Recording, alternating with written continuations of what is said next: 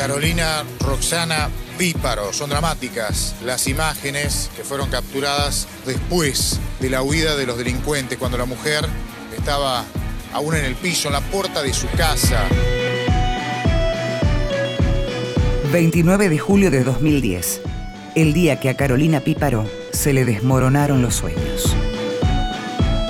Imposible olvidar la desesperación de su esposo al llegar al lugar donde habían baleado a su mujer, embarazada de nueve meses. Llevaba a Isidro en su vientre.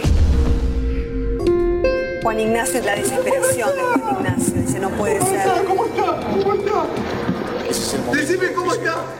Es desesperante. Píparo fue baleada cuando con su madre, María Emma, concurrió a retirar dinero a la sucursal del Banco Santander Río de la calle 7 y 42 en La Plata. Al regresar a su casa, en las calles 21 y 36, ambas fueron interceptadas por dos delincuentes en una moto, quienes balearon a Carolina a pesar de que ya tenían su dinero. Nunca le encontré una explicación al tiro, no se la voy a encontrar.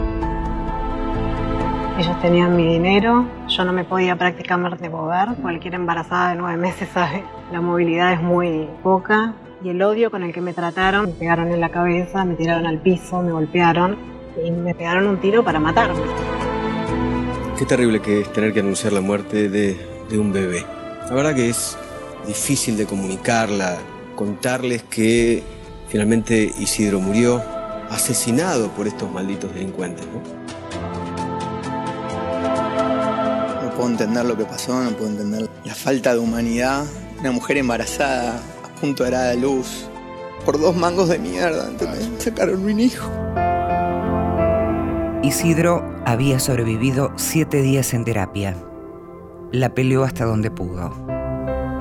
Al principio me enojó mucho, me enojó mucho haber sobrevivido. Para mí hubiera sido muy fácil morirme en ese momento, porque yo ni siquiera sentí dolor cuando me dispararon y después despertarme sin Isidro, despertarme en condiciones físicas que fueron terribles, porque bueno, la terapia intensiva yo realmente no se la deseo a nadie.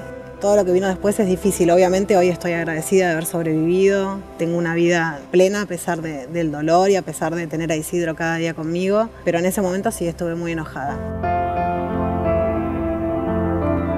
El entonces gobernador de la provincia de Buenos Aires, Daniel Scioli, se acercó a la familia Píparo.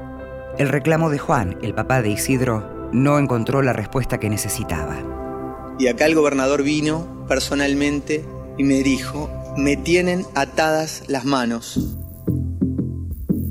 Tres años después de aquella trágica salidera bancaria, comenzó el juicio contra los siete imputados.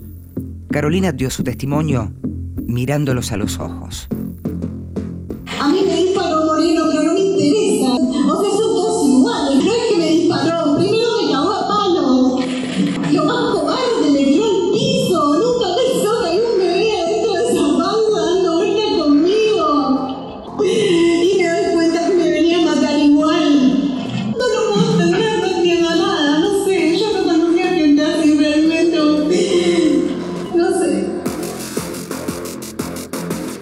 Yo en el juicio realmente esperaba que me pidan perdón, alguno de ellos. Sí, a mí me hubiera servido que me expliquen por qué, por qué, por qué.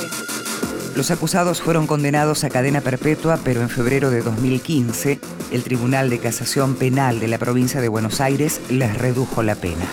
Hoy siguen presos, pero con beneficios. Carolina no se paralizó. Junto a otras familias deshechas por la pérdida de algún familiar en situación violenta, lograron movilizar a miles de personas al grito de para que no te pase.